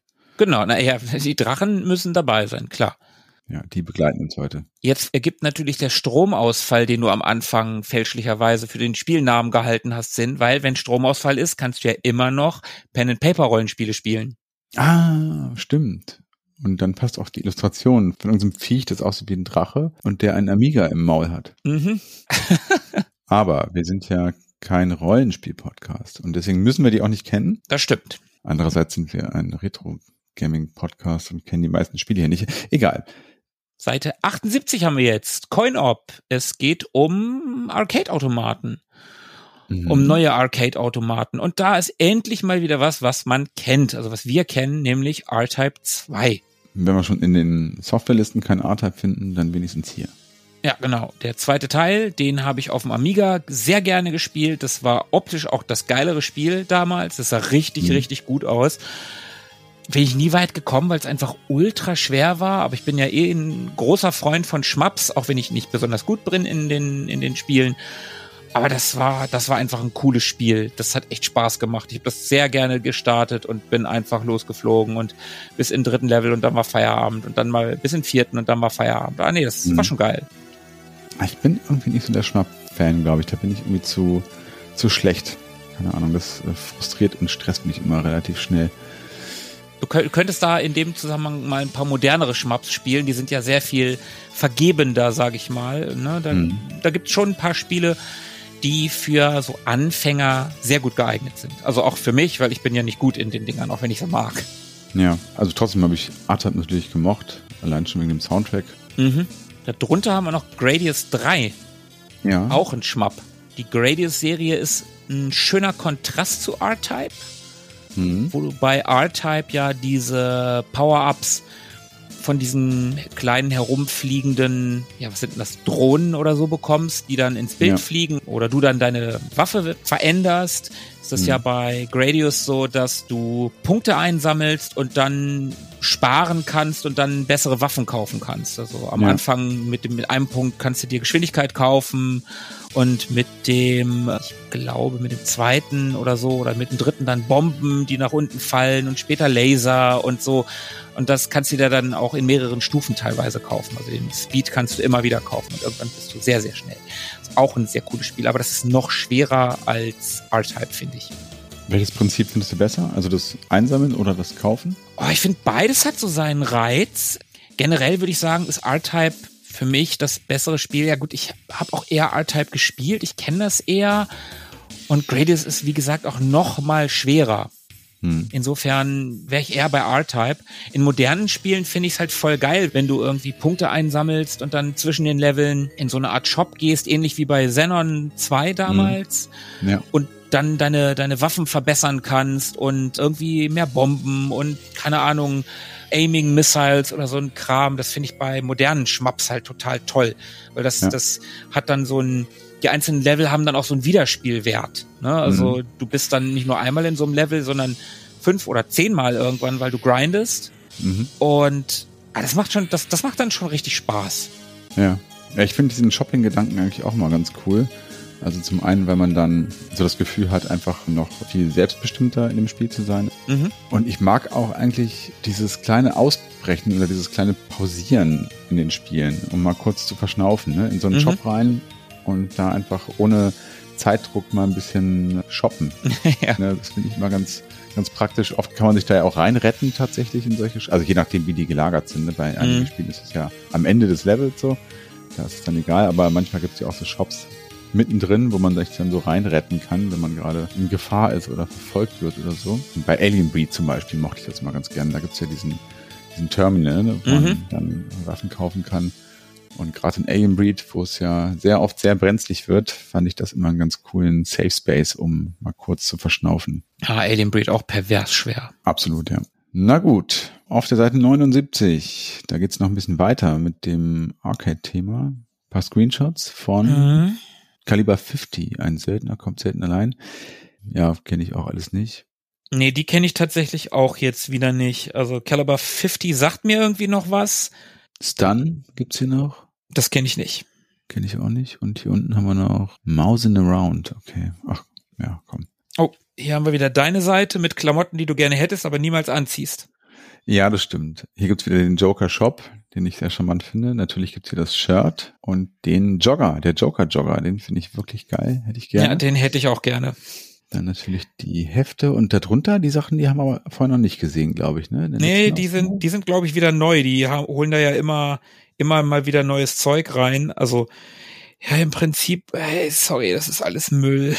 Ja, das stimmt. Ein Getränkekühler und ganz verrückt hier diese Werbeschilder. Hier gibt's so Emaille-Blechschilder von Ford oder Lufthansa. Also völlig zusammenhangslos hier in diesem Kontext. Mhm. Gut, die Nummer 6 ist natürlich super. Das Entscheidungshilfebarometer. Da kann man irgendwie so dran drehen, um so Dinge zu bekommen wie ja, nein, räum auf, warte ab und so. Also ja, für jemanden wie mich, der sich mal schlecht entscheiden kann, gar nicht so schlecht. Aber ich möchte noch mal auf diese Blechschilder zurück, ne?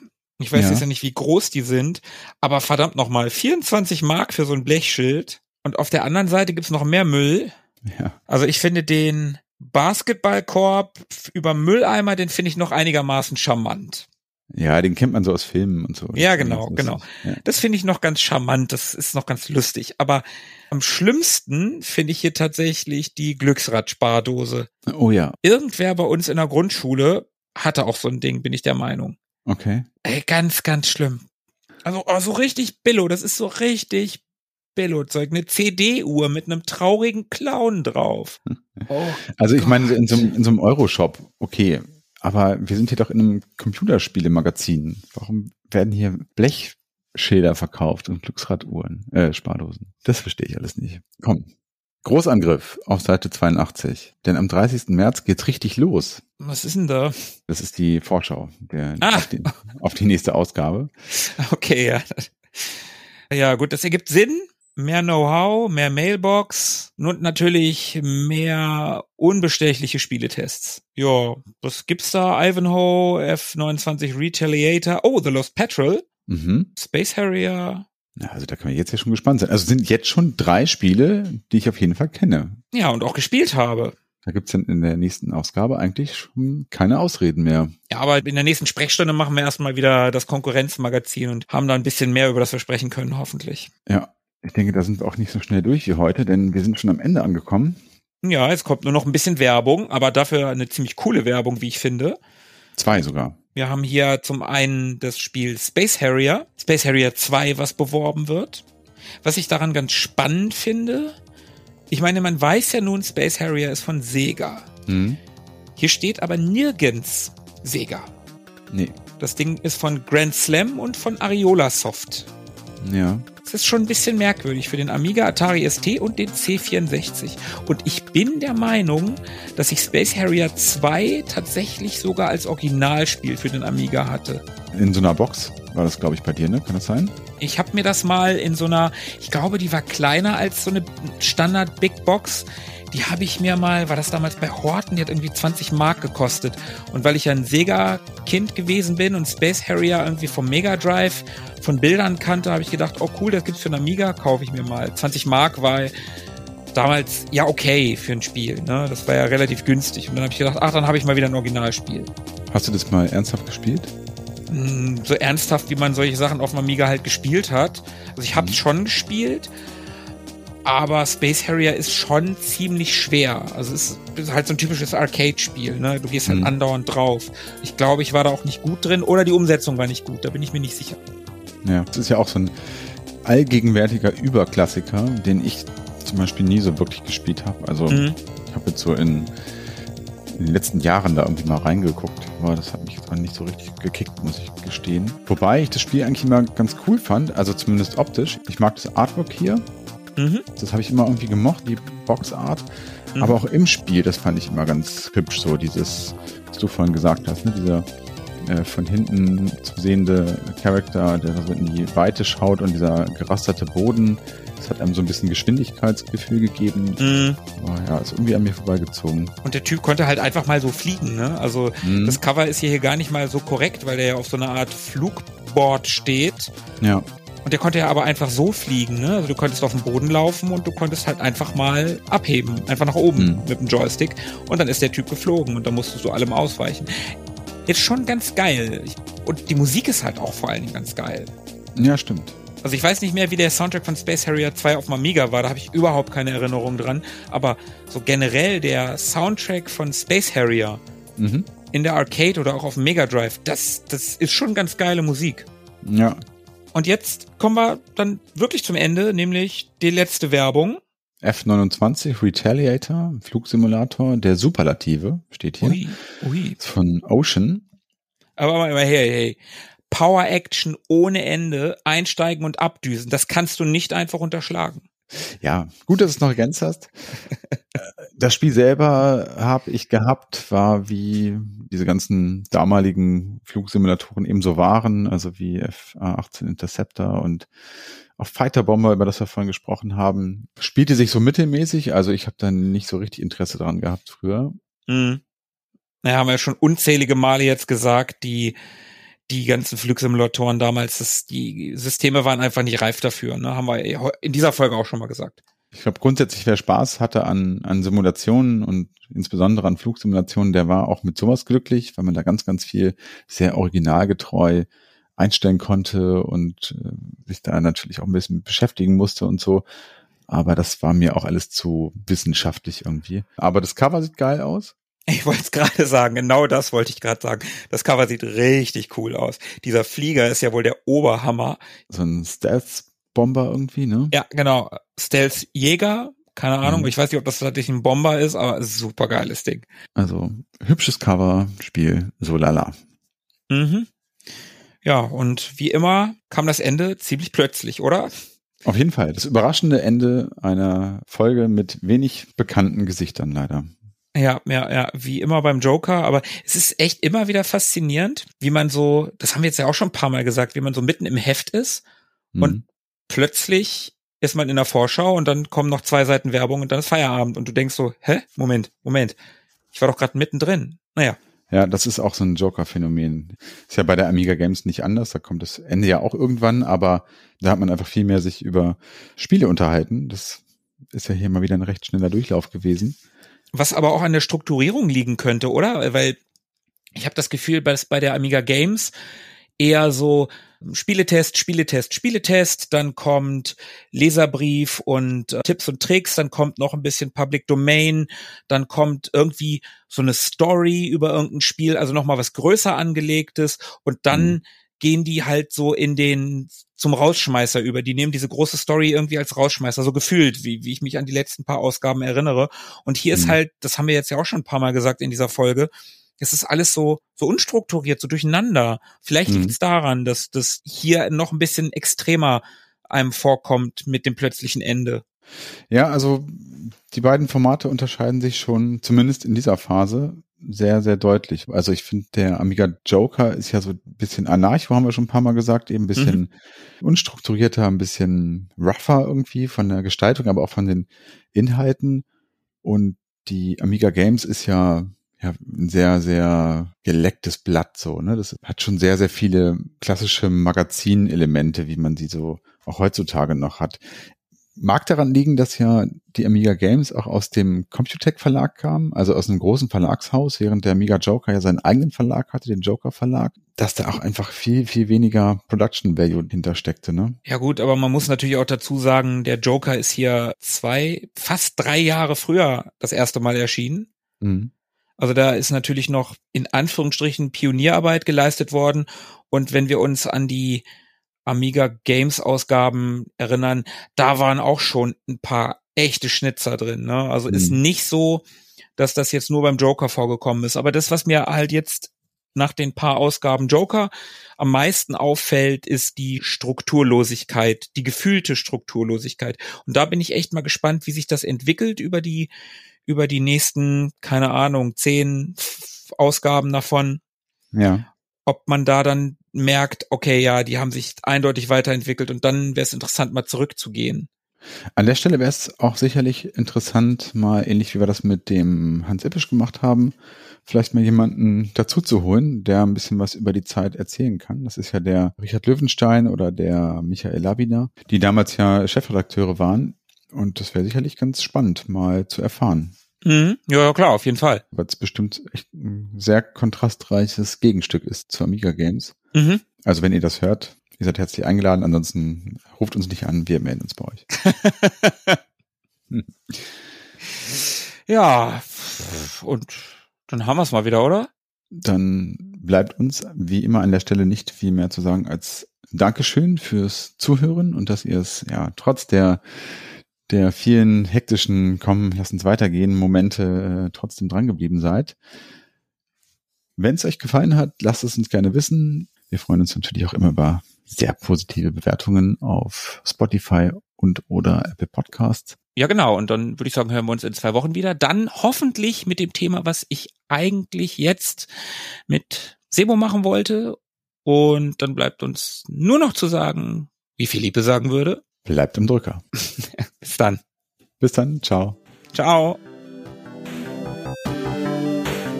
Mögen die Retro Boys mit euch sein. Immer.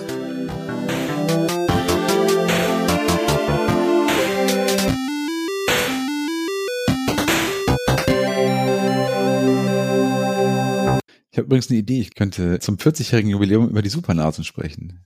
Ey, ganz ehrlich, ich habe neulich auch tatsächlich überlegt, ob man das machen könnte.